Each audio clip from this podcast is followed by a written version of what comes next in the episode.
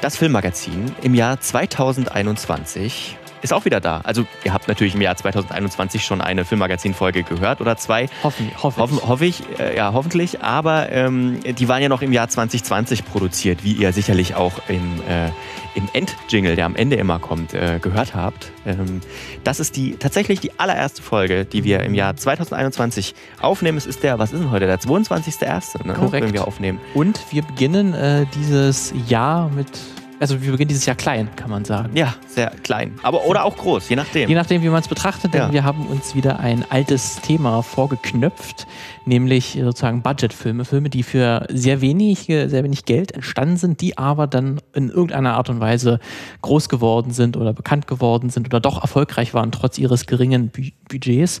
Ähm, deswegen, da haben wir uns nochmal zwei Geschichten rausgesucht, so von ja, kleinen Helden mehr oder weniger, die es irgendwie geschafft haben, ähm, trotz ihrer wenigen Mittel irgendwie Großes zu erreichen. Oder ist vielleicht auch nicht immer positiv, dass sie so viel erreicht haben. ist natürlich auch möglich. Ja. Jetzt müssen wir noch ganz kurz sagen, wer wir sind. Martin, wer bist du? Okay, Lukas. Wir sind äh, beides freie Journalisten, so im Bereich äh, Medien tätig. Lukas vor allen Dingen für den MDR, ähm, macht da viel. Ähm, ich, ich so mehr im Print- und Online-Bereich. Ähm, und ja, wir machen uns ja einmal oder alle zwei Wochen treffen wir uns und erzählen uns jeweils zwei Geschichten über ein Oberthema, wo wir dann jeweils ein, ein spezifisches Thema raussuchen, halt wie in diesem Fall Budgetfilme. Ähm, und ja, das, da sind wir wieder in einer neuen Folge angekommen. Ja, genau, richtig.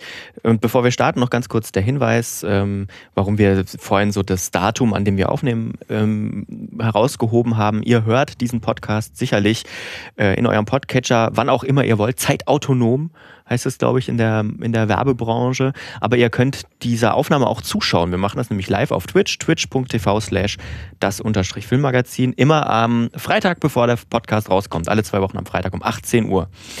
Ja, das nur kurz als Hinweis. Ähm, Vielleicht schaut ihr den Podcast auch auf YouTube, kann natürlich auch sein.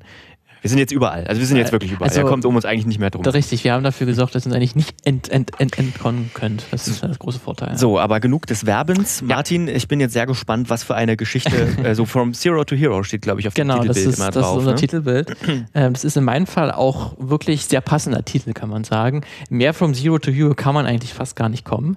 Äh, und üblicherweise beginne ich ja meine Geschichte so mit einem kleinen Audiobeispiel aus, einem, aus dem Film oder aus dem Trailer des Films, das ich irgendwie bespreche oder der im Zentrum meiner Geschichte steht.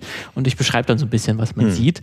Das möchte ich auch eigentlich dieses Mal machen. Aber der große Vorteil ist, dieses Mal muss ich gar nicht selbst erklären, was man sieht und was, man, was dort passiert.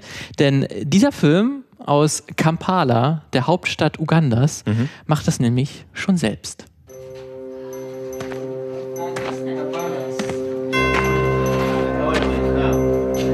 This is Swaz.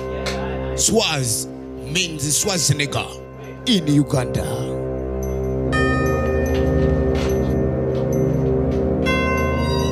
Swaz is a good man. His wife is in the hospital. She's dying. He must do what he needs to do to save her.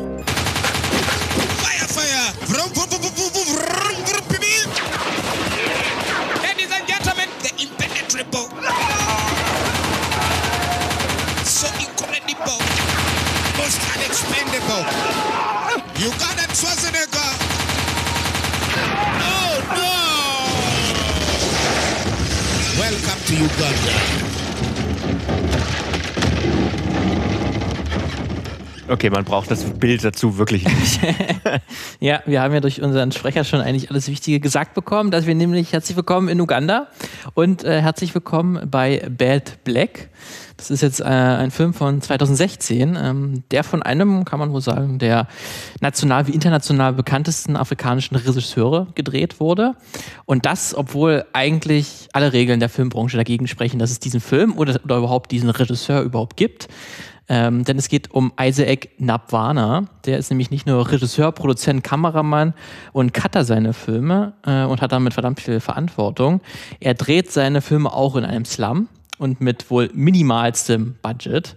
Ähm, er liebt Actionfilme, was man unschwer jetzt hören konnte. Halt so besonders so Actionfilme aus den 80er Jahren mit Arnold Schwarzenegger und Sylvester Stallone. Und genau in diesem Stil drehte er auch seine Filme, die ja die sich nicht besonders ernst nehmen, immer mit sehr viel Humor da reinbringen, sehr viel, sehr viel augenzwinkernder Humor. Ähm, sein Film Who Killed Captain Alex von 2012 gilt tatsächlich als einer der ersten richtigen Actionfilme aus Uganda. Ähm, der Film geht ungefähr eine Stunde und kostete tatsächlich nur 80 US-Dollar. Was? Ähm, der wurde halt auch im Slum äh, Wakalagia, Wak, äh, Wakaliga gedreht, äh, Entschuldigung, so war der Name richtig, Wakaliga. Ähm, es ist halt auch ein Slum in der Hauptstadt von Kampala, also der Hauptstadt von Uganda. Und allein der Trailer ähm, zu diesem Film, der wurde auf YouTube millionenfach geklickt. Äh, und insgesamt hat Nabwana schon über 50 Filme gedreht. Und einige, einige davon sind leider schon verschwunden, weil er ein paar löschen musste, weil er keinen Platz mehr auf der Festplatte hatte. ähm, die meisten Filme kosten nicht mehr als 200 Euro die er macht. Und der teuerste Film, den er jemals gedreht hat, der war der 1000 geht 1000 Dollar nur gekostet. Krass. Ähm, da können sich echt mal ein paar Leute eine Scheibe abschneiden, würde ich sagen. Auf jeden Fall, da wird nämlich natürlich aufgrund dieses äh, minimalsten Budgets nur wird natürlich sehr viel improvisiert. Es sind natürlich sehr, sehr billige Effekte, die man hier zu sehen bekommt. Ein paar seiner Filme sind sogar auch auf YouTube komplett zu finden, wie jetzt zum Beispiel Bad Black, was ich hier mal als äh, Beispiel mitgebracht habe. Ähm, aber was natürlich seine Filme trotzdem auszeichnet, trotz, dass sie so mit billigen Mitteln gemacht wurde, weil zum Beispiel am Anfang betritt der Hauptcharakter oder einer der wichtigen Charaktere eine Bank. Und da ist dieses äh, Bank ist, besteht im Prinzip nur aus Pappmaché. Das ist so ein, so ein Hochhaus, was dann ein bisschen Pappmaché verkleidet wurde, was dann die Bank darstellen soll. Ähm, deswegen ist auf jeden Fall, aber man merkt bei seinen Filmen auf jeden Fall so eine unvergleichliche Leidenschaft fürs Filmemachen, ähm, was sich durch seine gesamte Biografie ein bisschen zieht, die ich hier mal ein bisschen zusammenfassen möchte. Denn äh, Nabwana ist äh, mit 41 anderen Kindern von seiner Großmutter aufgezogen worden im Slum. Äh, während seiner Kindheit und Jugend herrschte der Diktator Idi Amin. Ähm, deswegen hat ihn Gewalt schon immer sehr begleitet, ähm, von seiner Kindheit bis Jugend. Ähm, Idi Amin war ein Achtjähriger, also hatte seine Gewaltherrschaft gegen ungefähr acht Jahre in Uganda. Ähm, laut Menschenrechtsaktivisten starben während seiner Gewaltherrschaft ungefähr 300.000 bis 400.000 Leute. Geht wirklich so als einer der schlimmsten ja, Dik Diktatoren, die Afrika jemals hatte. Ähm, deswegen hat ihn das schon von seiner Jugend aus sehr begleitet. Er war aber damals schon sehr sehr fasziniert von Kung-Fu-Magazinen äh, und von den Filmnacherzählungen seiner Brüder. Denn es gibt äh, zu der Zeit auch schon Kinos äh, in Uganda sogenannte Slum-Kinos, die von äh, der Zeit als überfüllte Fernsehzimmer mit maroden Verschlägen äh, beschrieben werden. Die zeigen viele Filme aus den 70er und 80er Jahren mit äh, Stallone, Schwarzenegger, Bruce Lee, Chuck Norris und Bud Spencer, so die üblichen Verdächtigen.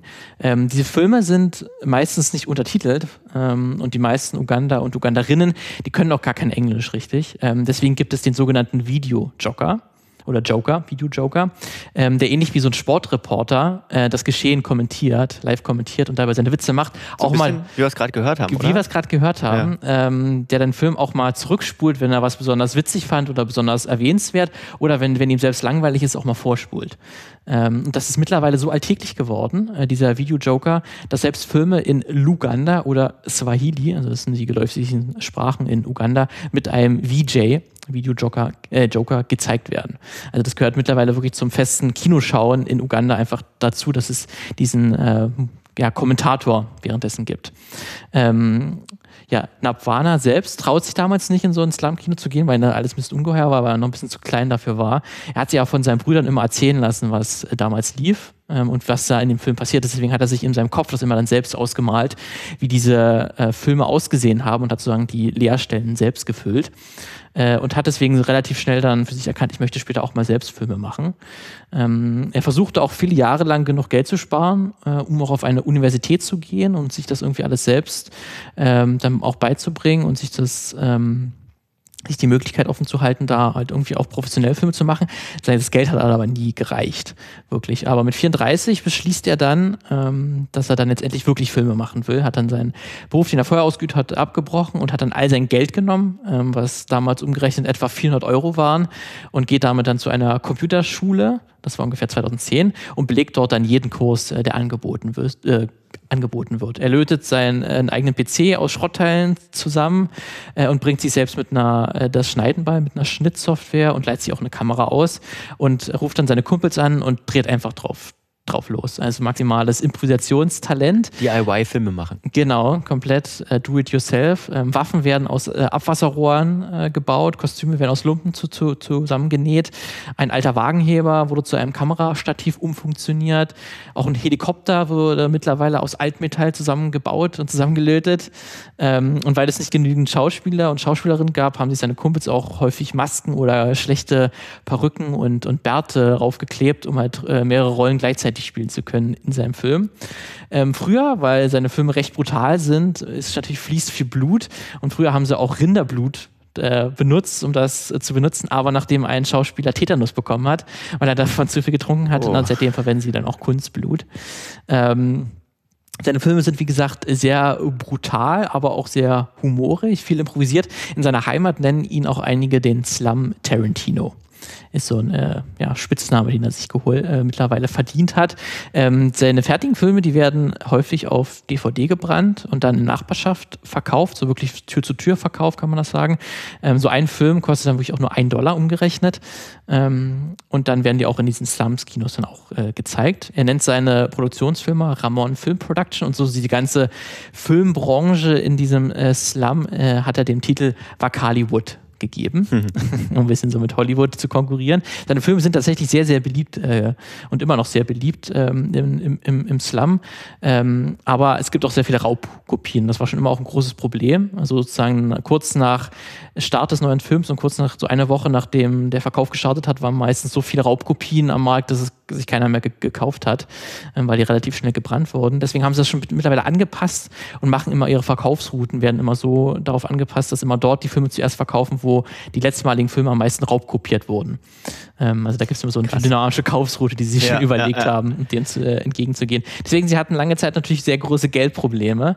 Äh, dann ist aber irgendwann, äh, hat sich einer der Crewmitglieder entschieden, den äh, Trailer zu Who Killed Captain Alex mal ins Netz zu stellen bei YouTube.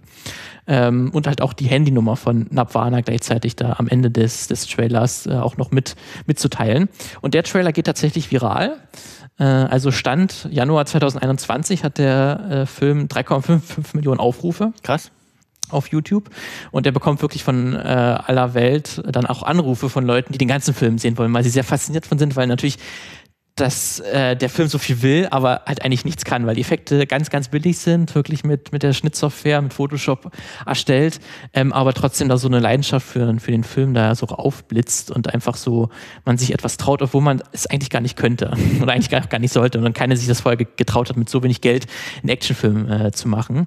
Ähm, der ganze Film, den gibt es mittlerweile auch auf YouTube zu sehen, den gibt's, er wurde 2015 hochgeladen und der hat dort sogar 5,7 Millionen Aufrufe. Krass. Ähm, also die funktionieren wirklich super super, äh, sind auch in den Kommentaren, kommen die auch relativ gut an, ähm, die wirklich sagen, ist eigentlich besser als was ich in Hollywood letztens gesehen habe. Sind immer so ein bisschen natürlich selbstironische Kommentare, ja. aber irgendwie machen diese Filme vielen Leuten auch echt Spaß. Ähm, dann tritt noch was Besonderes auf im äh, Dezember 2012. Da sieht dann der US-Amerikaner Alan Hoffmanis, der sieht den Trailer zu Who, äh, Who Killed Captain Alex und ist sofort begeistert davon, ähm, weil der befindet sich gerade ein bisschen in dieser Sinnkrise. Seine Frau hat, hat ihn gerade verlassen ähm, und er ist so begeistert vom, vom Trailer, weil er sagt, wenn jemand kein Geld hat, aber trotzdem Filme machen will, dann macht er halt irgendeinen Dialogfilm oder so, irgendein Drama oder so, irgendwas, was, was man billig produzieren kann, aber halt eigentlich kein Actionfilm. Aber dieser Typ hat sich irgendwie entschieden, okay, ich mache Actionfilm. Ähm, deswegen ist er so begeistert davon, dass er äh, Navana besucht ähm, und ihn äh, wirklich kennenlernen möchte und sie freuen sich relativ schnell an. Und über Nacht äh, schreibt Navana auch gleich eine Hauptrolle für Hoffmanis in seinem neuesten Film. Und er tritt dann sofort halt auf und ist halt seitdem in fast jedem seiner Filme auch zu sehen. Also wenn irgendein Weißer gebraucht wird, dann ist es meistens Alan Hoffmanis, mhm. äh, der diese Rolle dann spielt. Die meisten Schauspieler in seinen, und Schauspielerinnen in seinen Filmen, die werden auch nicht bezahlt, ähm, weil dafür auch das Geld gar nicht so groß vorhanden ist. Die haben meistens, das für ISIS nur ein Hobby, die haben meistens eigentlich noch einen anderen Job. Deswegen die Drehs sind auch alles unter schwersten Bedingungen. Der Strom fällt aus, Festplatten schmoren durch. Einmal musste auch ein Film komplett neu gedreht werden, weil einer der Hauptdarsteller verschwunden ist. Oh Gott. Die Vermutung ist, dass er ermordet wurde. Ähm, Ellen Hoffmanis hat den, hat die, äh, hat dann irgendwann die Idee, den nächsten Film äh, von Nabwana per Crowdfunding finanzieren zu lassen. Äh, ihr Ziel ist dann 160 Dollar Ach, echt jetzt brauchen. wirklich? Naja. Aber sie bekommen 13.000. Krass. Also de deutlich äh, mehr. Dadurch Wie viele Filme kann man davon produzieren? Ja, für das sehr, sehr viele. Äh, aber sie können sich dadurch halt dann erst erst einmal richtig gutes e Equipment kaufen. Arztbesuch tatsächlich. Die Kaution für einen Schauspieler wird davon bezahlt und halt auch das Schulgeld für einige der Kinder der, An der Angestellten im, im Filmstudio. Äh, mittlerweile zeigen sogar Festivals aus Nashville, Montreal, Philadelphia und anderen westlichen Städten seine Filme immer mal wieder. Ähm, und auch Nabwana selbst nutzt auch mittlerweile so die seine weltweite Fangemeinschaft, ähm, die er sich so angesammelt hat.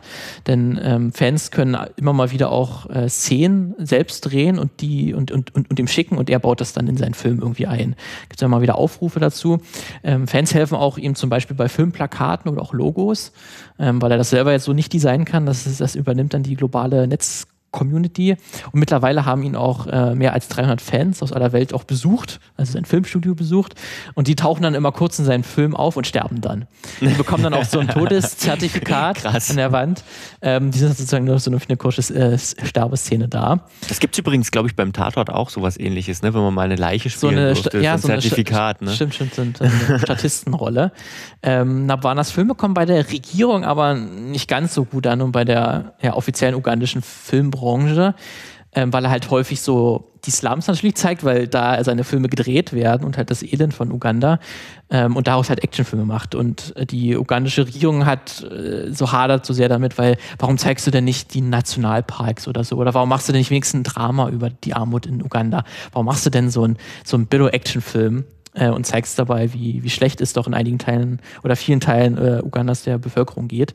Äh, und äh, die Regierung versucht auch seit ein paar Jahren selbst Filme zu machen und steckt da auch wirklich äh, sehr viel Geld rein.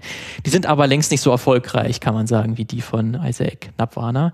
Ähm, und in einem Interview mit äh, National Geographic ähm, hat Isaac Nabwana selbst auch mal erzählt, warum er denn äh, so eine überz überzogene Gewalt in seinen Filmen einsetzt. The picture I want to clear right now Uganda is known for Idi Amin. Being that uh, Idi Amin killed people, uh, we have also to kill people to, to rub off that what? That image, bad image of Idi Amin. You want to clear the picture of Ugandans killing people by making films of Ugandans killing people. Of course, yes. And, we, and I think we, we're going to succeed in that way. ja, hier so ein bisschen, äh, warum er denn das, das, was man Uganda kennt man halt für diesen äh, Diktator, der sehr viele hunderttausende Menschen äh, getötet hat in seiner, ja, während seiner achtjährigen Gewaltherrschaft. Und warum denn Isaac Nabwana dann dann solche gewaltigen Filme macht. Und er sagt halt, er möchte das so ein bisschen sich zurückholen, so ein bisschen kann man das vielleicht int interpretieren. Ähm, und, und so ein bisschen ein anderes, quasi ein anderes Bild irgendwie von Uganda zeichnen und sich das so ein bisschen selbst zu eigen machen. Ähm, und das ist ja so ein bisschen, so ein bisschen auf einer Metaebene findet das dann wahrscheinlich äh, statt, kann man das so interpretieren. Das so ein bisschen auch das Ruder in die Hand nehmen, Genau, ne? so ja. das eigene, das eigene Schaffen. Und so auch so die, die, das eigene Leben verarbeiten durch so eine überzogene Art, weil jeder merkt ja, dass das nicht ernst gemeint ist und so nicht das echte Leben von Uganda aussieht, aber irgendwo halt im, äh, im Subtext schon, aber das halt auf einer, auf einer anderen ganzen Ebene stattfindet. Ähm, 2016 gewann Nirvana auch mit dem Film Bad Black auch den Publikumspreis und die Auszeichnung für den besten Actionregisseur beim ähm, Fantastic Filmfest in Texas. Also mittlerweile schon ganz gut erfolgreich und mittlerweile kann man sogar sagen, hat er sogar ein regelmäßiges gutes Einkommen, abseits dieser Tür-zu-Tür-Verkäufe. Äh, er hat nämlich auch eine Patreon-Kampagne gestartet und da unterstützen ihn etwa 280 Leute und da kommt umgerechnet monatlich etwa 1000 Euro zusammen. Cool. Also auch nochmal, ähm, gerade in Uganda ist das sehr, sehr viel Geld. Dadurch kann er sich jetzt auch eine dauerhafte Internetverbindung, einen Adobe Prim Premiere-Abo leisten äh, und halt sonst halt auch die Versorgung seiner ganzen Crew ist damit halt auch mehr oder weniger gesichert, ähm, gerade so was halt auch so die ganze äh, grundsätzliche Versorgung angeht.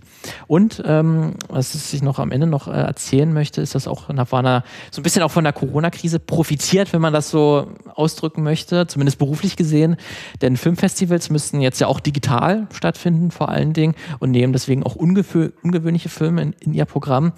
Ähm, und so bekam halt auch Wakaliwood eine Chance, auch äh, die Filme zu zeigen.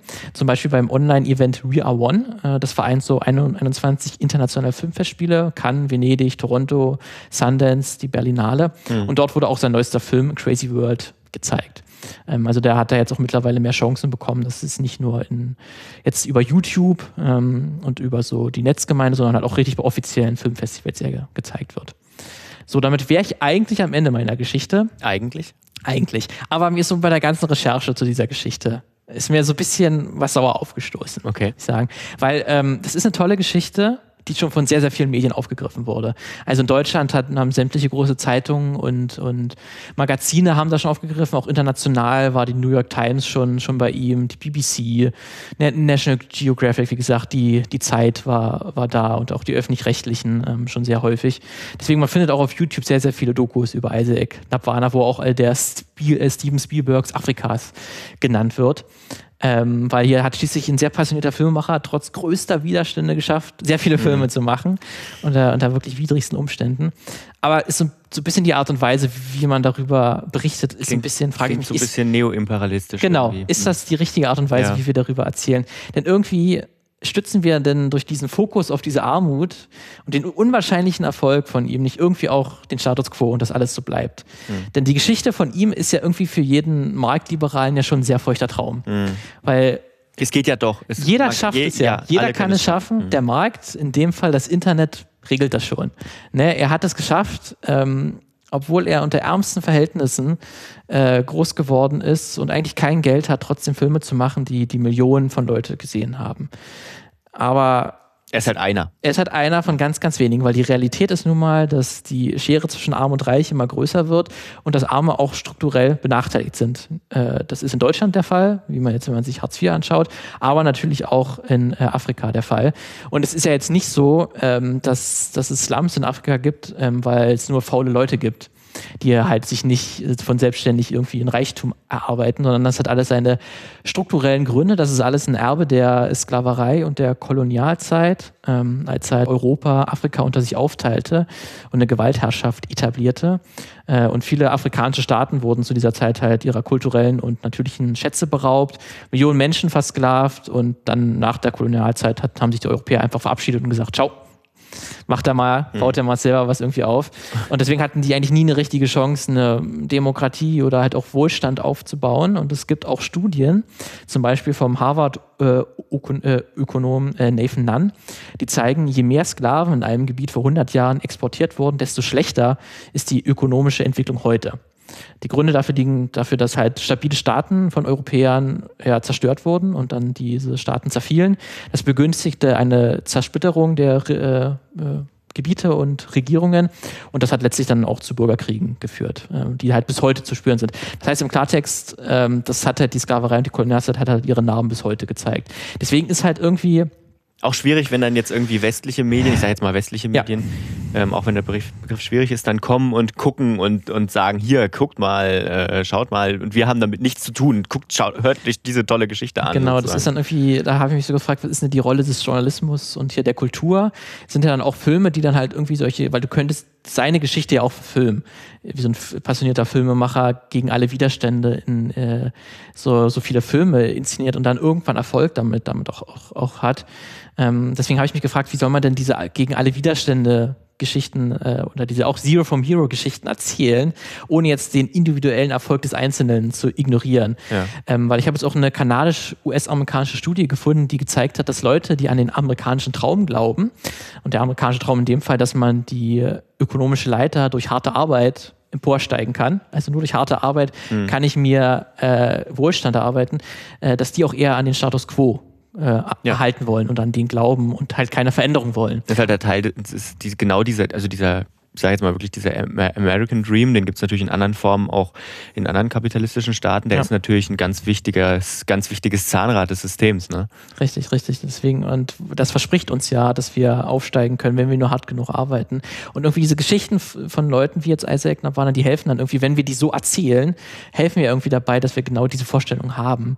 Äh, und die sind irgendwie halt auch sehr dann zynisch, wie du, du schon gesagt hast, dass diese reichen Wessis kommen, filmen das Elend äh, und am Ende kommt dann Text oder ein Video heraus, das uns ein gutes Gefühl gibt. Ja. Ähm, das ist doch oder ein Podcast. Oder halt ein Podcast. Während wir beide hier mit unseren Privilegien sitzen. Genau, richtig. Ja. Deswegen, das ist dann auch, wenn ich das so erzählt habe, möchte ich nochmal darauf extra hinweisen, weil das ist dann irgendwie das Perfide, dass der Kapitalismus äh, und, und der Kolonialismus seine eigenen, Pro diese, diese Probleme profitiert, äh, selbst erzeugt hat, von denen er jetzt profitiert. Und er kapitalisiert sozusagen sein eigenes Versagen, wodurch dann alles beim Alten bleibt. Ähm, deswegen geht das vielleicht auch anders, was ich jetzt vielleicht hoffentlich gemacht habe, ähm, weil das ist, wie gesagt, eine Ausnahme, die Geschichte. Es gibt wahrscheinlich noch viele, viele, viele andere Filmemacherinnen in Afrika, die es nicht geschafft haben, ähm, unter diesen widrigen Umständen Erfolg zu haben, die auch irgendwie Filme machen. Oder die das gerne machen kennt. würden und nicht die Möglichkeit dazu hatten. Genau. Ja. Und deswegen ist es, ist, glaube ich, auch so meine Bitte an, an äh, Filme oder an, an, ja, John, an den Journalismus, wenn er so eine Geschichten erzählt, dann nicht nur sich so eine Armutspornos heraussuchen, die man, weil man in den vielen Texten, die ich dazu gelesen habe, da wird immer sehr betont, äh, was da alles, unter welchen krassen Bedingungen und das direkt neben dem Filmstudio halt so eine Kloake liegt und die Geschichte mit dem Rinderblut, die ist fast in jedem der, der Geschichten zu lesen. Das hat jeder fast aufgegriffen, weil das ist so, ich glaube, für jeden Journalisten, für jede Journalistin ist das so ein Traum. Die, die Metapher. So, Die Metapher, Ne? da kannst du wunderbar die Dramaturgie des, dieses, dieser ganzen Geschichte auch erzählen, die, die schafft sich quasi von alleine. Deswegen vielleicht auch nicht nur Geschichten raussuchen, die sozusagen dieser eigenen Vorstellungen entsprechen, die auch dieser perfekten Dramaturgie äh, folgen äh, und so diesen eigenen Vorstellungen Ja, es entsprechen. funktioniert ja bei uns auch, oder bei mir zumindest hat es jetzt auch so genauso funktioniert, ne? Die Reaktion erstmal ohne Ja. das Reflektieren. Ja, ähm, ja, ja. Deswegen äh, hier nochmal ein extra Hinweis darauf, äh, dass es alles einen Grund hat, warum das in Uganda so, so aussieht und dass es Isaac Novana das Tolle ist, dass er diesen Erfolg hat, aber dass er wahrscheinlich einer der ganz, ganz wenigen ist, ähm, die es geschafft haben. Ja, ja. deswegen hier eigentlich ein Downer also meine Geschichte, obwohl das Aber ja, wir eine sind tolle ja, Geschichte aber wir sind jetzt auch nicht gerade dafür bekannt, uplifting zu sein, glaube ich. Ähm, Deswegen, deswegen habe ich diese tolle Geschichte nochmal runtergezogen. Ja. ähm, du hast mir jetzt auch äh, wahrscheinlich ungewollt ganz viele verschiedene Möglichkeiten angeboten, eine Überleitung zu meiner Geschichte zu machen. Ich spare mir das aber an der Stelle. Okay. Und wir machen jetzt, wir hören jetzt einfach mal in die Werbung rein. Piep und damit sind wir im Werbesegment vom Das Filmmagazin. Wir haben gerade meine Geschichte gehört, Ja. meine wunderbare äh, Geschichte, die ich gerade Lukas erzählt habe. Und jetzt mal ein bisschen Verschnaufpause, denn wir müssen euch natürlich wieder darauf hinweisen, dass ihr das Filmmagazin erreichen könnt über E-Mail, äh, filmmagazin.audio.de und Nein, natürlich falsch, stopp. Mail at filmmagazin. Mail at Filmmagazin, sorry, sorry. Ähm, dann natürlich auch filmmagazin.audio ist die Webseite, wo man uns auch findet. Da gibt es auch eigentlich alle wichtigen Informationen, wie man Ja. uns erreichen kann. Dann natürlich auch über äh, Facebook, Instagram, Twitter und neuerdings auch Twitch. Da sind wir eigentlich auch jede Woche einmal YouTube zu sehen. auch, geht YouTube auch. auch, stimmt, das auch. Äh, Spotify und alle eigentlich Podcatcher, die man so kennt. Ähm, aber auf jeden Fall, was ich noch sagen wollte, Twitch sind wir neuerdings jede Woche einmal zu sehen. Einmal, wie dieser Podcast entsteht mit, mit Bild, wenn ihr das braucht. Mhm. Oder halt dann alle zwei Wochen ähm, ist dann auch immer unser Gaming-Stream, wo wir ein Lizenzspiel spielen ähm, und überprüfen, ob es denn wirklich so scheiße ist, wie man sagt. Bis jetzt. Spoiler? Bis jetzt, Ja. Aber wie genau scheiße, das müsst ihr dann selber sehen. Schaut auf jeden Fall vorbei äh, at twitch.tv slash das unterstrich Filmmagazin. Ähm, da streamen wir diese Game Streams. Da streamen wir auch Freitagabend um 18 Uhr, bevor er am Sonntag rauskommt, auch immer diesen Podcast. Und ansonsten folgt uns überall, wo ihr auch seid. Im Clubhouse immer noch nicht. Noch nicht. Noch nicht. Noch nicht. Noch sind wir nicht so elitär und exklusiv. Gut, dann erzähle ich dir jetzt gleich erstmal meine Geschichte. Tja, und genau das will ich jetzt auch tun. Ähm, ich äh, erzähle heute eine besondere Geschichte aus dem Grund, ähm, weil es geht heute bei mir um keinen geringeren Film als um den, zumindest finanziell gesehen, erfolgreichsten Kinofilm aller Zeiten, der jemals gedreht worden ist. Was war nochmal die. Prozentzahl, also im Ver Vergleich zum, äh, zu den Kosten und Einnahmen? Genau, also gekostet hat der Film zwischen 22.000 und 25.000 Ja. Dollar und eingespielt haben soll er Maximalschätzungen zufolge 600 Millionen Dollar. Das ist schon heftig. Das bedeutet, dass jeder Dollar des Films, der investiert wurde, 24.000 Dollar eingespielt hat. Meine Also FD jeder Dollar, Augen, die glühen. ja genau, gerade. jeder Dollar hat quasi den Film nochmal finanziert. Zum Vergleich, ähm, beim Film mit dem höchsten Einspielergebnis bisher, Avengers Endgame, Mhm. äh, also von den großen, hat jeder Dollar nur knapp 8 Dollar eingespielt. Ja. Und das, warum macht da nicht jeder solche Filme wie den, den du jetzt beschreibst? werden wir gleich hören. Das werden wir gleich hören. Kurzer Disclaimer, die 600 Millionen Dollar sind wirklich die höchsten Schätzungen, die es gibt. Das FBI, das auch noch eine wichtige Rolle spielen würde in dieser Wie kann Geschichte. das FBI da eine Rolle Ja, spielen? genau. Das FBI geht von ca. 100 Millionen Dollar Einspielergebnis des reinen Films aus. Aber ich glaube, das reicht auch ungefähr. Ja. Das ist trotzdem eine krasse Diskrepanz. Ja, ähm, kurzer, kurzes Content, äh, kurze Content-Warnung. Es geht um viel, viel Sexualität, viel Gewalt, auch sexualisierte Gewalt äh, spielt eine Rolle. Ähm, deswegen, wer sich mit diesen Dingen nicht so wohlfühlt, der sollte vielleicht dieses Geschichte skippen und in die nächste Folge reinhören. Ja, meine Geschichte, ähm, die ich jetzt beginne, die beginne ich in einer Stadt, die eigentlich alle kennen, ähm, New York. Äh, denn diese Stadt spielt in vielen Belangen eine entscheidende Rolle für diesen Film. Wir sind genauer gesagt in New York am Times Square. Heute kennen wir ihn vor allem als Zentrum des Broadway mit seinen Theatern, Musicalbühnen und wegen seiner riesigen Videoleinwände, ähm, auf denen meist gigantisch groß Werbung läuft. Äh, ja, benannt ist er nach dem Gebäude, in der früher die Zeitung New York Times saß, heute nicht mehr. Und irgendwie ist der Times Square auch so ein kleines oder eher großes Aushängeschild von Manhattan, also dieser Hauptinsel, des, der Zentralinsel oder der Zentralstadt New Yorks eigentlich. Allein schon auch wegen dieser gigantischen Silvesterparty, die da, wenn nicht gerade Corona ist, jedes Jahr stattfindet. Doch in den 70ern, da war das ganz, ganz anders. Ähm, wir sprechen nämlich jetzt über das Jahr 1972 und da war der Times Square tatsächlich eher eine Schmuddelecke. Ähm, mit dem Aufkommen des Fernsehens ähm, mussten Ende der 60er Jahre viele Theater dicht machen, die damals direkt dort angesiedelt waren. Ähm, und in Räume, in diese Räume von den Theatern, die boten natürlich perfekt, äh, perfekte Voraussetzungen für was? Für Kinos. In den Kinos, das waren allerdings nicht so Hochpreiskinos, sondern das waren eher so C-Movie-Kinos. Ähm, dann entwickelten sich drumherum äh, Stripclubs immer mehr. Ähm, aus den Kinos wurden dann Pornokinos. Der Drogenhandel blühte, Prostitution in, der, äh, in dem Umfeld blühte. Und bei all dem hatte natürlich auch wer seine Finger im Spiel? Die Mafia? Die Mafia im New York der 70er Jahre, Yay. welch Wunder. Die wird auch noch wichtig in dieser, in dieser Geschichte. Aber zuerst schauen wir erstmal in dieses Jahr 1972 ähm, an einen ganz bestimmten Tag äh, an dem vor diesen Schmuddelkinos lange, lange Schlangen zu finden waren, die alle in diese Kinos rein wollten. Und zwar tagelang. Warum? Wegen einem Film. Ähm, den so viele Menschen unbedingt sehen wollten, der für so einen großen Andrang sorgte, der so viel Geld einspielen wird und ein Porno ist. Hm. Ein Porno mit dem bezeichneten Titel Deep Throat. Und ja, was soll ich zum Inhalt sagen? Ähm, es geht um eine Frau, Linda Loveless, ähm, das ist auch die Darstellerin. Im Film heißt die Figur nur Linda. Und die hat ein Problem. Sie empfindet beim Sex nämlich keine Befriedigung. Damit geht sie zu einem Arzt, Dr. Young, gespielt von Harry Reams. Und das wird später auch noch wichtig. Und der diagnostiziert dann ihr Problem. Er findet nämlich ihre Klitoris in ihrem Rachen. Na, ist doch wunderbar. Jetzt wissen wir endlich, wo das Problem steckt. Jetzt müssen wir nur noch eine Lösung finden. Und die wäre? Na, Deep Throat. Deep was? Throat. Haben Sie schon jemals einen Penis bis ganz zum Anschlag in den Hals eingeführt? Jo.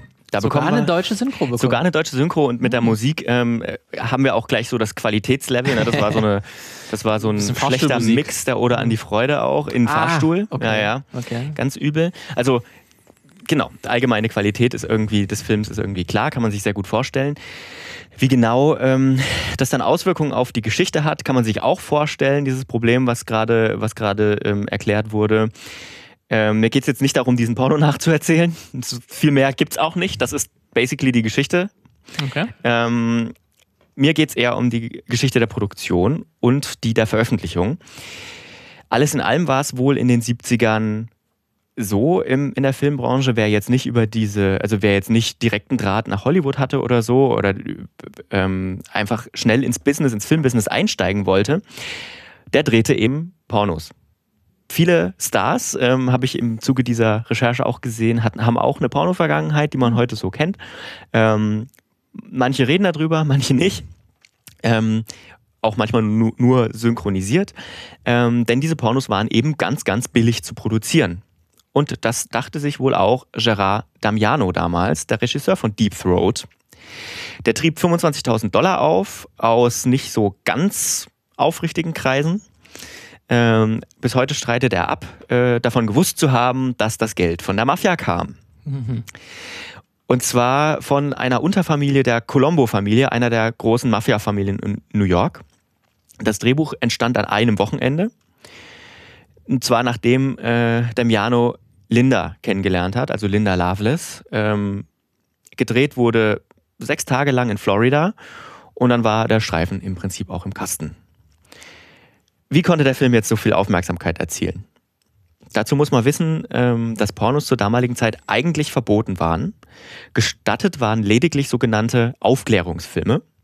die über Sexualität aufklären sollten. Deswegen findet man in ganz vielen amerikanischen Pornofilmen aus dieser Zeit oft Ärzte, die Dinge erklären. Also kann man das ein bisschen umgehen, indem man jetzt die Sexualpraktik Exakt. erklärt und dann findet sie statt. Exakt. Das ist natürlich nur eine Ausrede, um Ja. diese Grauzone eben auszunutzen und Pornos zu drehen. Aber so kam jedenfalls auch Deep Throat in die Kinos, auch wenn das Ganze dann schon relativ locker war, könnte man sagen, zu dieser Zeit und wurde zum Kassenschlager. Vielleicht auch, ähm, weil die Zeit eben so langsam gekommen war, dass ähm, sich eine breite Masse, wie man dann auch an den Verkaufszahlen oder an den ZuschauerInnenzahlen sieht, ähm, sich mit Sexualität, mit der eigenen Sexualität beschäftigt. Das wird auch oft ja als sexuelle Revolution bezeichnet. Äh, werde ich auch gleich noch ein bisschen drüber sprechen am Schluss. Aber ähm, auf der anderen Seite gab es natürlich auch ganz, ganz, ganz, ganz viele, gerade Stichwort Bible Belt und so weiter, ähm, denen dieser Film ganz übel aufstieß und die dagegen vorgehen wollten, was allerdings dafür, dazu führte, dass immer mehr Menschen Deep Throat sehen wollten. Und so wurde der Film zu einer Art popkulturellem Phänomen Anfang der 70er. Ähm, so ein richtiger Katalysator war dann wohl auch noch, dass die New York Times, die große New York Times, eine Filmbesprechung zu dem Film druckte, als wäre es ein ganz normaler Film, also wäre es das Normalste von der Welt, eine Filmbesprechung zu einem Porno eben zu machen. Das hat er wahrscheinlich vorher, wahrscheinlich das erste Mal, dass es passiert ist, dass so ein Porno in der, Genau. im, im Feuilleton auftaucht. Richtig, und, und so gingen dann eben auch die ganzen LeserInnen dieses Feuilletons äh, Natürlich, weil- in den Porno, weil die wollten es, aber da gibt's auch Mit Schal schöne, auch schöne, ja, im Prinzip, aber da, also der Film für die damalige Zeit ist auch relativ humorvoll gemacht, ne? Ähm, kann, konnte man sich auch kaputt lachen, wahrscheinlich damals drüber, wenn man die Hintergründe nicht kannte, ähm, zu denen ich gleich komme. Aber ähm, ja, es gingen auch viele aus diesen Kreisen dann wohl wissend, was sie dann sehen würden und waren auch wenig schockiert. Ne? Also die, die das, die, die das wussten, waren wenig schockiert. Die, die aufgrund ihrer Einstellung schockiert sein wollten oder sein mussten, die waren auch ohne den Film zu sehen schockiert. Ähm, naja, auf jeden Fall, ähm, Linda Loveless wurde auch durch diesen Film zu einem Star und genoss dadurch auch, also so wirkt es zumindest, ähm, also genoss das oder ihre, ihr Startum, so wirkt es zumindest, anfangs, ähm, obwohl sie für die ganze Rolle nur 1200 Dollar bekam. Aber dazu gleich noch mehr. Ähm, die Antwort des Staates ließ dann nicht, äh, nicht sehr lange auf sich warten. New York verbot dann den Film relativ schnell. Was allerdings wieder dazu führte, ähm, dass der Film nochmal einen riesigen Run erlebte und zwar in anderen Staaten des Landes, im Rest der USA. Mensch, der Film, der große Kassenschlager, der große Porno, der in New York verboten worden war, ähm, lief dann nationwide in den Kinos. Ähm, und äh, ja, äh, jetzt 10 Euro fürs Phrasenschwein. Er verbreitete sich wie ein Lauffeuer. Hm. Ähm, Millionen sahen den Streifen, er wurde verboten, wieder aufgeführt und so weiter. Schlussendlich führte Deep Throat zu, ähm, zu Prozessen in 32 Großstädten in den USA und wurde in 23 Bundesländern verboten. Aber faszinierend, dass man da nicht dann wirklich eine, eine USA-weite, USA-weiten Verbot Ich glaube, das hat. ist relativ schwierig in den USA, das, das, das, das wirklich äh, bund- bundes, bundesmäßig zu verbieten. Naja, und wer war der große Gewinner an dieser ganzen Geschichte? Die Mafia. Ähm, denn wer Deep Throat im Kino zeigen wollte, und die Kinos wollten, weil er war ein Publikumsmagnet, der ähm, hatte die sogenannten Checker der Mafia im Haus. Äh, so kommt, also Leute, die dann quasi das Geld abgeholt haben. Ähm, so kommt vermutlich auch diese enorme Summe von 600 Millionen Dollar zusammen, denn der Film wurde auch zum Geldwaschen für andere dubiose Geschäfte genutzt. Ne? Also wenn der Film selbst vielleicht 100 Millionen eingespielt hat, so genau kann man das natürlich nicht sagen, ähm, kann es auch sein, dass aus anderen dubiosen Geschäften dann einfach durch den Film, die wurden dann aufgerechnet auf den Gewinn des Films im Prinzip, ähm, damit, ja. Da, hat dann auf einmal eine Vorstellung 50% mehr eingenommen, als eigentlich Ganz genau. Zuschauer drin Ganz waren. genau, weil man kann das natürlich schlecht nachweisen Ja. und so hat man dieses dreckige, weiß nicht, Drogengeld zum Beispiel Ja. gewaschen. Ähm, in der Doku Inside Deep Throat von 2005, ähm, die ich mir für die Folge natürlich auch angeschaut habe, kommt auch ein ehemaliger Kinobetreiber zu Wort, der ähm, sein Interview nur gibt, ohne Angaben, was er heute macht, wo er lebt und unter großen Protesten seiner Frau, das sieht man auch, ähm, weil sie immer noch Angst vor der Mafia haben und immer noch sagen, ja, wir wissen nicht genau, wer das sieht und ob es die noch gibt und ob die noch kommen, obwohl die Mafia sag mal, quasi in der Form zumindest, wie sie in den 70ern war, zerschlagen worden ist mittlerweile. Ähm, das ist die eine düstere Seite des Films, aber es gibt noch eine andere. Oder noch mehrere. Ähm, die andere hat mit den strengen amerikanischen Sittengesetzen zu tun, ähm, die der Supreme Court später wohl auch wegen des Erfolges von Deep Throat nochmal verschärft hat. Woraufhin ein Exempel statuiert werden sollte an einem, der für die Produktion des Films eigentlich nicht sonderlich viel konnte, und zwar an Hauptdarsteller Harry Reams. der eigentlich kein Darsteller war, sondern nur Setassistent. Also irgendwie eine Laufbotenrolle irgendwie am Set und dann einfach irgendwie einspringen musste, mitspielen musste, war jetzt auch, also war jetzt auch schauspielerisch keine große Herausforderung tatsächlich. Ähm, und für seine Rolle insgesamt 250 Dollar bekam. Hm. Dieser Harry Reams, der sollte nun nach den neuen Sittengesetzen zu fünf Jahren Haft verurteilt werden. Und das äh, rief natürlich zahlreiche andere VertreterInnen äh, und KünstlerInnen ähm, auch in Hollywood auf den Plan, stieß denen übel auf, denn äh, dort sahen eben viele ihre Kunst von Zensur bedroht. Dann könnte ja auch bei einem anderen Film dann auf einmal auch dann der Genau, Hauptdarsteller genau, genau. nur einer So- rausgepickt werden. Ja, sozusagen, wenn, diese, wenn dieser Damm einmal gebrochen Mhm. ist, ne, dann, dann wer weiß, wo es dann noch hingeht, wenn uns was nicht passt, wenn uns irgendwie äh, Inhalte nicht passen. Aber weißt du, warum jetzt nicht der Regisseur oder irgendwie der Produzent von diesem Film äh, verklagt wurde? Ja, also man war hat, der nicht also bekannt? Ich bin mir nicht ganz sicher, also jetzt ein bisschen Halbwissen, aber ich glaube, ähm, ich glaube, das lag auch daran, dass man äh, denen nie- gar nicht so viel nachweisen konnte, weil bei ihm, also hat man natürlich die Beweise sind natürlich offensichtlich. Achso, weil man da einfach den Film hat, ähm, du das daran beteiligt war und dann die anderen waren ein bisschen verschleiert. Ja, ja, wahrscheinlich. Okay. Also, ne, aber halb, Ja. Halbwissen, wie gesagt. Also eben, wie gesagt, viele namhafte äh, Stars, äh, Stars, oh Gott, viele namhafte Stars sprangen Harry, Harry Reams zur Seite. Jack Nicholson zum Beispiel, Warren Hm. Beatty. Ähm, er wurde zwar verurteilt, trotz allem, das Urteil wurde aber wieder revidiert wenig später. Der ganze Prozess hat, hatte dennoch Spuren hinter, hinterlassen bei äh, Reams persönlich. Der wurde alkoholabhängig, später obdachlos, hat sich aber zum Zeitpunkt der Doku, die dann gedreht wurde, 2005 wieder gefangen und ein neues Leben angefangen. Ist heute, glaube ich, Immobilienmakler oder so, was auch sonst. Ähm, genau, das ist aber natürlich nicht das einzige, die einzige gesellschaftliche Dimension, die dieser Film, äh, die dieser Film hatte, äh, die wir uns anschauen sollten, wenn wir über einen Porno reden, der Mainstream wird. Denn ähm, die Zeit war damals eine andere. Ich hatte schon kurz angerissen, gerade in Amerika, im konservativen, in konservativen bibeltreuen Gefilden, ähm, was die Akzeptanz für offene oder offen ausgelebte Sexualität angeht.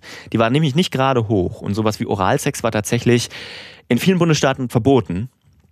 Ähm, also kam schnell auch die Interpretation auf, äh, später Deep Throat seine Art Befreiungsschlag gewesen. Ne? Ähm, und das will ich ihm vielleicht in Teilen oder für eine bestimmte Gruppe auch gar nicht absprechen. Sicherlich war der Film auch Teil einer gesellschaftlichen Öffnung, was das Thema Sexualität betrifft, die, eben damals in den 70ern ähm, so ihren Lauf nahm und im Fluss war gerade. Jetzt kommt aber das, jetzt kommt das große Aber. Wir sollten nicht vergessen, ähm, dass dieser Film und viele ähnliche ausschließlich natürlich auf die, auf die Filme, äh, auf die Bedürfnisse weißer Männer ausgerichtet sind. Ne? Auch von ihnen produziert wor worden sind, äh, sind. äh, Das sieht man natürlich auch in der Doku. Ähm, da kommen viele alte, und das ist auch ein bisschen Kritik an der Doku, kommen viele alte weiße Dudes zu Wort, die damals den, den, den, Fun ihres Lebens hatten. Den Eindruck gewinnt man zumindest. Ähm, und äh, einfach diese Filme produziert haben und sich immer noch dafür total feiern. Ähm, ein bisschen ekelhaft tatsächlich. Ähm, jetzt könnte man aber, dann könnt, könnte man doch sagen, Moment, Moment, du hast doch aber gerade gesagt, in dem Film geht es doch um eine Frau, der geholfen werden soll, Spaß beim Sex zu finden. Well, wenn man ähm, jetzt Lust äh, auf die Klitoris reduziert ähm, und die Klitoris dann noch in den Hals verpflanzt und sich dann noch Deep Throat anschaut, dann ist das halt einfach ein Porno von Männern für Männer. Also Ja, zumindest meine Lust empf- Unterstellung. em- empfindet ja dann in dem Fall der Mann. Da geht es jetzt auf jeden Fall nicht um, nicht um weibliche Sexualität. Ähm, das Ganze lässt sich ähm, sicher auch untermauern mit der Geschichte von Linda, ähm, die damals eben unter dem Künstlernamen Linda Loveless unterwegs war, eigentlich aber Linda, Linda Borman hieß. Ähm, Zuerst schien ihr, das habe ich auch schon gesagt, das Rampenlicht zu gefallen, doch das änderte sich. Ähm, zwar drehte sie noch weitere Pornofilme in den folgenden Jahren, unter anderem auch Deep Throat 2. Ähm, doch im Jahr 1980 veröffentlichte sie ihr Buch Ordeal, äh, also Tortur, über die Produktion von Deep Throat. Und dort beschreibt sie, wie sie von ihrem damaligen Mann, Chuck Trainer hieß der, Produktionsleiter von Deep Throat, ähm, der aber, soweit ich weiß, nicht so viel bei der Produktion mitgemacht hat, außer sie zu vermitteln. Ähm, sie sei von ihm gezwungen worden, auch mit Waffengewalt bei den Pornos mitzuspielen. Ähm, sie sei von ihm misshandelt worden. Und das habe man auch in der Filmcrew gewusst, schreibt sie. Ähm, bei einer Anhörung, die es später gab, ähm, hat sie sogar mal ausgesagt, dass alle, die bei Deep Throat, äh, die Deep Throat gesehen haben, äh, ZeugInnen ihrer Vergewaltigung geworden, äh, geworden seien. Jetzt muss man dazu sagen, ähm, dass andere, die an Deep Throat mitgewirkt haben, ihr da widersprochen haben. Ähm, und ähm, zum Beispiel, es gibt auch einen, es gibt auch ihre Lebensgeschichte verfilmt. Äh, Loveless heißt der Film, gibt es gerade bei Netflix ähm, mit, mit ähm, wie heißt sie von ABBA, äh, Dancing Queen. Meryl Streep? Nee, nee, die, die, die, die junge Hauptdarstellerin. Ach shit, wo ist der Name? Äh, Amanda Seyfried? Amanda Seyfried, genau. Ja. Ähm, ähm, die spielt Linda, äh, Linda Borman. Ähm, und da haben sie sich auch rausgenommen, weil man kann es wie gesagt nicht nachweisen. Man sieht da blaue Flecke, ähm, die man auch im Film sieht übrigens, ähm, wo dann nur eine zweite Person sozusagen drauf eingeht und sagt, ja, ja, uns geht's doch allen so irgendwie, aber Linda sagt nie was in dem Film dazu. Äh, dann gibt es auch noch eine Stelle, wo die bei einer Party sind, das ganze Produktionsteam und hören sozusagen im Nachbarraum irgendwas pochen und denken natürlich, ja, wir sind bei einem Pornodreh, ne? Ist aber natürlich äh, Chuck Trainer, der gerade Linda verprügelt. Also der, da, dieser Film hält sich tatsächlich mit der Wertung auch zurück und man wird es jetzt wohl auch nicht mehr nachweisen können, weil Linda Borman bei einem Autounfall 2002 ums Leben gekommen ist. Ähm, noch bevor zum Beispiel diese Doku auch rauskam, also sie konnte sich auch zu dieser Doku natürlich nicht äußern. Ähm, und dieser Aspekt kommt auch in der Doku meiner Ansicht nach viel, viel zu kurz. Äh, weil das äh, kann, also ja, wie gesagt, er kommt einfach zu kurz und ähm, wenn so wenn so jemand äh, so solche Ansch- Anschuldigungen ähm, erhebt und dann nur fünf weiße Dudes irgendwie sagen, nee, das war nicht so. Dann äh, Case closed war. Ja, Case closed, Mhm. genau, dann war es wohl nicht so, Dann war es wohl offenbar. nicht so. Aber nein. Nein. So einfach ist es nicht. Auch die Frauenbewegung spielte in diesem Film äh, nur eine untergeordnete Rolle tatsächlich, ähm, denn, denn wahrscheinlich ist es auch da vielen Menschen zu verdanken, dass sich damals was verändert hat. Äh, die entwickelte sich nämlich auch in dieser Zeit und ähm, die nahmen dann auch Linda Bormans Schilderungen natürlich auf, also diese, diese, diese Abuse-Vorwürfe und so weiter. Ähm, und nahm die eben auf in ihrer Arbeit gegen äh, Ausbeutung durch Pornografie und auch gegen Pornografie allgemein. Ähm, und da haben sie natürlich auch einen Punkt, denn Deep Throat machte diese namensgebende Sexpra Sexpraktik ähm, erst im Mainstream-Porno bekannt, äh, genauso wie Oralverkehr überhaupt allgemein, ähm, die mit Bedürfnisbefriedigung von Frauen, zumindest in diese Richtung, wie manche dem Film ja noch zugute halten wollen, relativ wenig zu tun äh, haben. Heute gibt es aber äh, auch äh, aus, äh, an dieser feministischen Strömung, die jetzt Pornos verbieten wollte und immer noch teilweise will, ähm, Kritik. Ähm, also an diesem Verbot von Pornografie, ähm, das es gegen Ende der 70er Jahre äh, viel gab. Denn, denn durch diese Bewegung fand am Ende der 70er gewissermaßen eine Umdefin Umdefinition des Pornos statt. Ne? Der Begriff Porno Pornografie, der wurde damals per se als, als frauenverachtend ähm, und sexistisch umdefiniert. Also das so war der gar nicht damals so aufgeladen. Ähm, das schreibt zumindest äh, Ribana Schmidt in ihrem Buch Feministische und ethische Pornografie, Revolution einer Branche oder Randerscheinung. Ähm, Zitat, Pornografie ist Theorie und Vergewaltigung die Praxis, war damals sozusagen äh, die Losung. Das ist ein Zitat der Aktivistin Robin Morgan. Und das beschreibt diese, diese, diese, diese Bewegungsrichtung, glaube ich, ganz gut. Ähm, Ribana Schmidt schreibt dazu, die Anti-Porno-Feministinnen waren der Meinung, weibliche und männliche Sexualität seien deutlich verschieden voneinander und stünden in einem asymmetrischen Machtverhältnis zueinander. Männliche Sexualität sei aggressiv, gewalttätig, dominant und herrsche über die weibliche Sexualität, während die weibliche Sexualität sich selbst unterwerfend und passiv sei. Und sagen wir mal, das ist nicht mehr der aktuelle Stand, sage ich mal, der feministischen Theorie, würde ich sagen. Ähm, seitdem hat sich sowieso ziemlich viel verändert, auch was jetzt die Verbreitung oder die Vermarktung von Pornos angeht. Ne, Die haben sich auch verändert. Zuerst verschwanden die Pornos aus den Kinos. Sie wurden komplett vom Home-Video-Markt verschluckt, also alles auf Video. Dieser wiederum wurde auch komplett vom Internet verschluckt. Gibt's nicht mehr. Also äh, ganz, wenig, aber die ganzen Videotheken, die sind ja auch zu. Äh, heute findet eigentlich Porno ausschließlich im Internet statt und ich denke, das kann man so sagen. Er gehört mittlerweile auch zum Alltag, vor allem von vielen jungen Menschen. Wenn man sich so die Verbreitungszahlen und den Traffic mancher Plattformen anschaut. Ähm, ist aber immer noch tabuisiert und ähm, viele Facetten eben davon gehören auch kritisiert. Allerdings diese Tabuisierung, die trägt natürlich nicht dazu bei, dass man offen auch Pornos kritisieren kann, ne? auf eine, auf eine, ähm, ja, eine Öffentlichkeit einfach.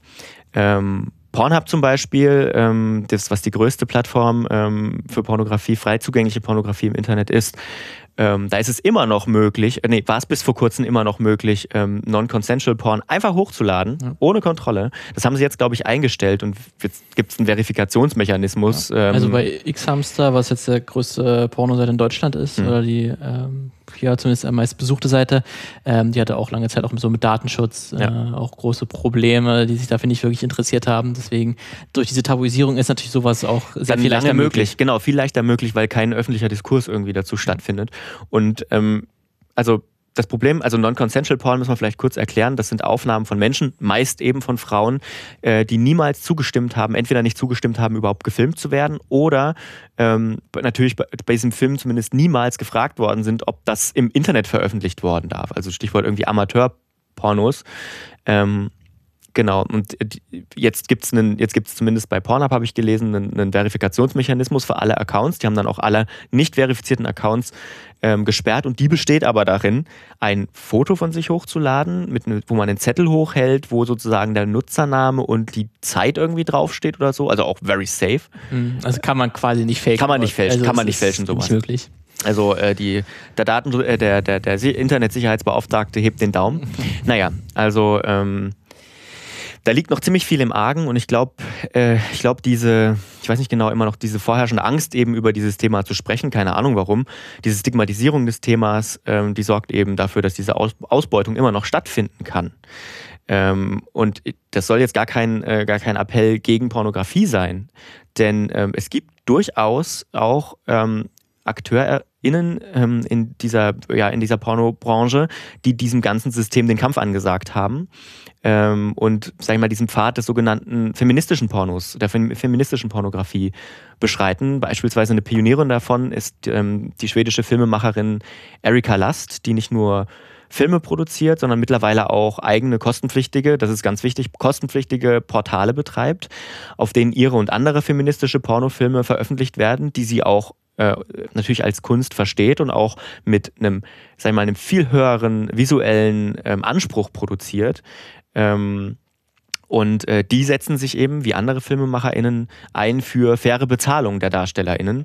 Ähm, auch für einen Bruch der weiß- und männlich geprägten Sehgewohnheiten in Pornos und auch gegen die schlichte Ausrichtung auf die Lusterfüllung von Männern und außerdem auch gegen rassistische Darstellungen sowie für mehr Diversität im Porno.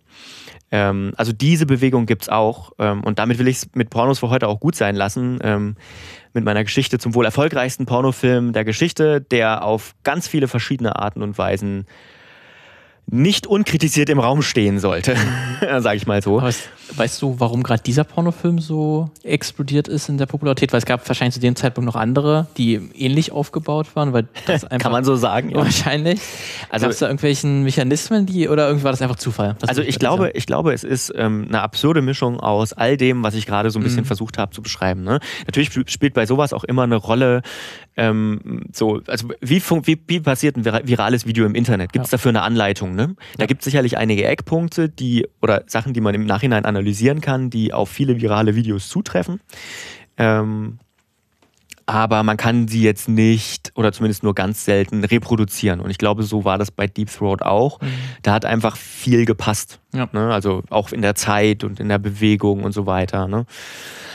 Zur Also, richtigen Zeit am richtigen ja. Ort. Und dann natürlich auch diese ganzen Verbotsgeschichten, die es Ja. dann nochmal erfolgreicher gemacht haben. Die Mafia, die das Ding natürlich mitgepusht hat. Ähm, also äh, da, da spielt viel mit rein. Und dann natürlich, wenn dann die ersten aus, ich sag mal sogar aus Regierungskreisen, ich glaube sogar mit dem Namen Kennedy, äh, mit dem Nachnamen Kennedy, ähm, diesen Kino, diesen, diesen, diesen Film anschauen, ähm, dann entwickelt sich da einfach eine Dynamik, die ist, ja.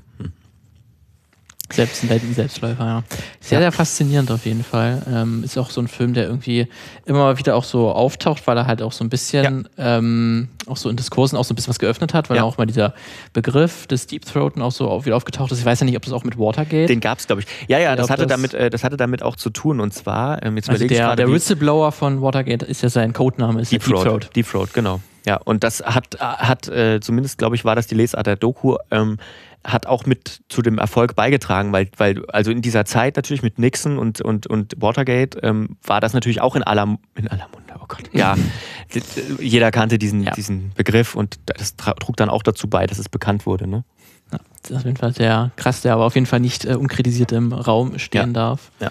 Ähm, deswegen haben wir getan. Also schon eine krasse Geschichte, auf jeden Fall. Ähm, und ich empfehle, diese Doku kritisch zu gucken. Ähm, da kriegt man auch einen Eindruck von diesem Film. Ähm, da finden, also es finden sich in dieser Doku tatsächlich auch Ausschnitte aus dem Film. Den gibt es tatsächlich auch ähm, zu leihen auf YouTube. Also für, ich glaube, für 99 Cent oder so kann man sich den auf YouTube angucken. Mhm. Ist ja auch so ein On-Demand-Service. Okay.